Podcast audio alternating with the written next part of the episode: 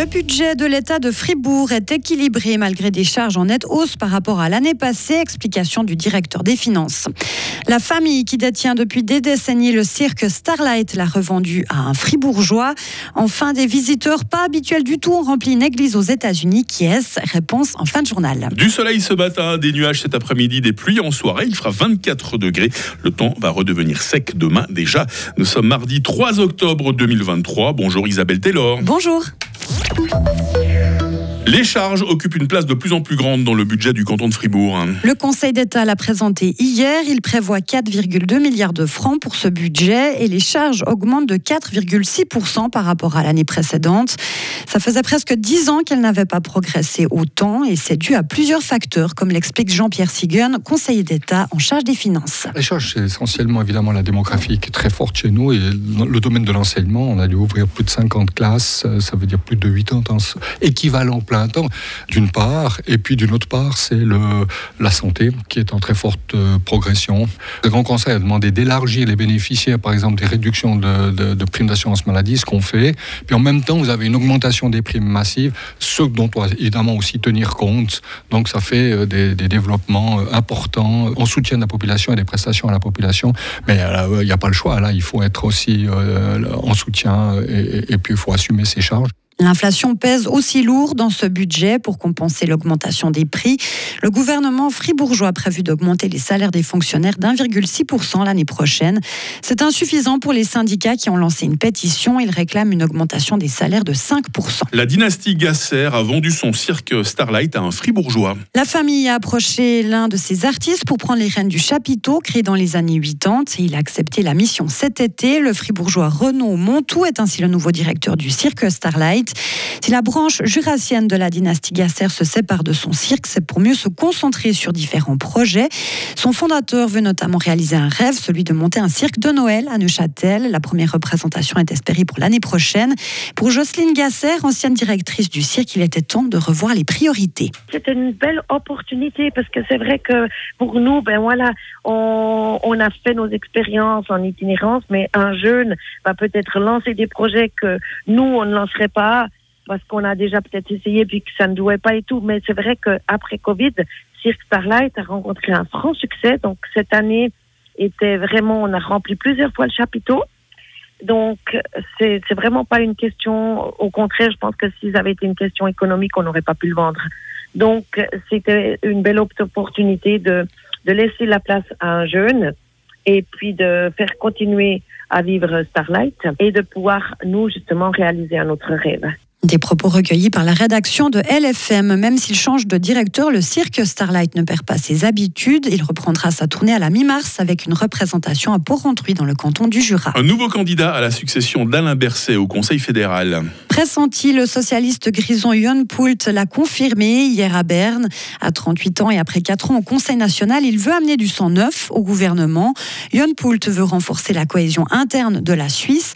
Mais est-ce que cela sera suffisant pour convaincre le PS au Parlement fédéral qui recommanderont seulement deux des prétendants? On écoute la réponse de Yann Poult. On a des candidatures très fortes et ça c'est très bien pour le PS. Ma stratégie elle est très très simple, être honnête, être euh, authentique parler de tous les points de force que j'ai, de ma candidature de la jeunesse, d'une génération plus jeune, d'une candidature de la diversité et de la cohésion. Ça, c'est mon message.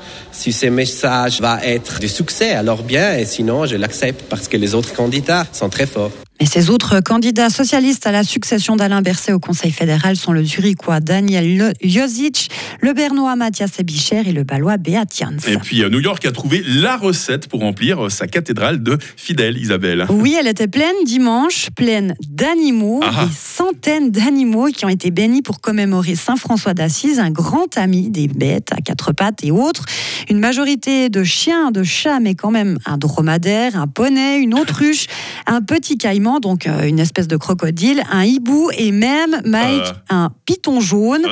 Il aura fallu trois personnes toutes vêtues de blanc comme le voulait le dress code pour porter ce serpent dans la cathédrale. c'est toute la symbolique de l'arche de Noé, il a décidé par Isabelle Taylor. Hein. Il y a eu un sacré défilé en tout cas dans cette cathédrale. Ça défile dans l'info, ça défile. Prochain rendez-vous, c'est à 8h30. Retrouvez toute l'info sur frappe et frappe.ch. 8h05. La météo avec Chory Cheminée à Grange Paco et sa nouvelle gamme de cheminées de haute qualité avec vitres sans cadre ni poignée à découvrir sur chory-cheminée.ch.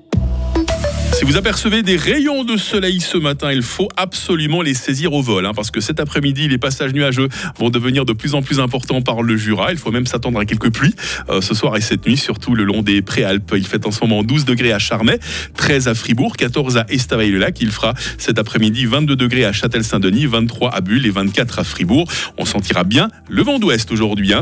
Euh, demain mercredi va débuter sous des nuages résiduels et puis le temps pourra redevenir assez ensoleillé. Température minimale 11 degrés, maximal 19, bise modérée. La seconde moitié euh, de la semaine s'annonce toujours assez ensoleillée, entre grisaille matinale et voiles de nuages élevés. Il fera autour des 20 degrés. Bonne fête les Gérards, nous sommes mardi 3 octobre, 276e jour. La lumière du jour de 7h32 à 19h08. Le grand matin. Grand matin. Alors ces stations fribourgeoises, qu'est-ce que vous attendez d'elles ces prochaines années quand il y aura moins de neige? On découvre la question du jour après Marina Kay et John Steers.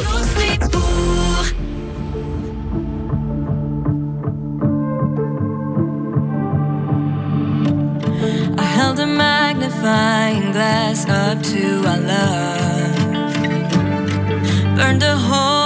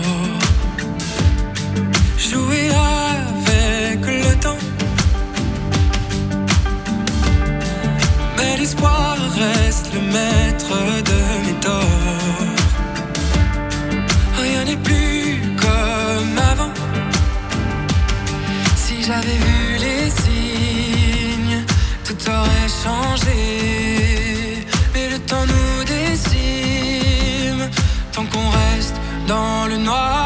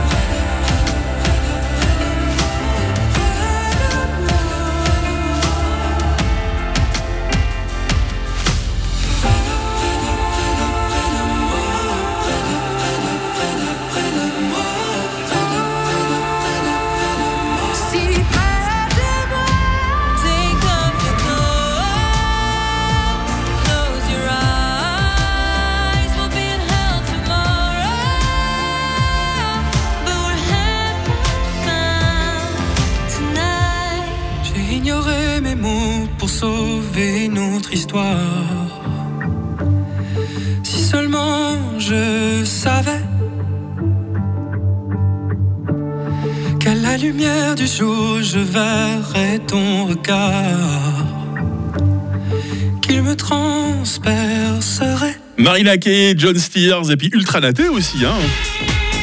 Ah, on va revenir avec bonheur euh, dans les années 1990 avec Ultra Naté et Free. Qu'est-ce qu'on a pu danser là-dessus, c'est fou. Hein. Toujours une place aussi pour nos talents suisses hein, dans la playlist. mieux comme ça. Est-ce que tu crois que c'est mort? Alors la voix féminine, c'est celle de Stéphane, talent suisse. La voix masculine, celle de Petit K, artiste français. Mieux comme ça, voilà ce qu'on vous joue très vite dans la playlist du Grand Matin, 8h10 sur Radio Fribourg. Radio Fribourg, la question du jour.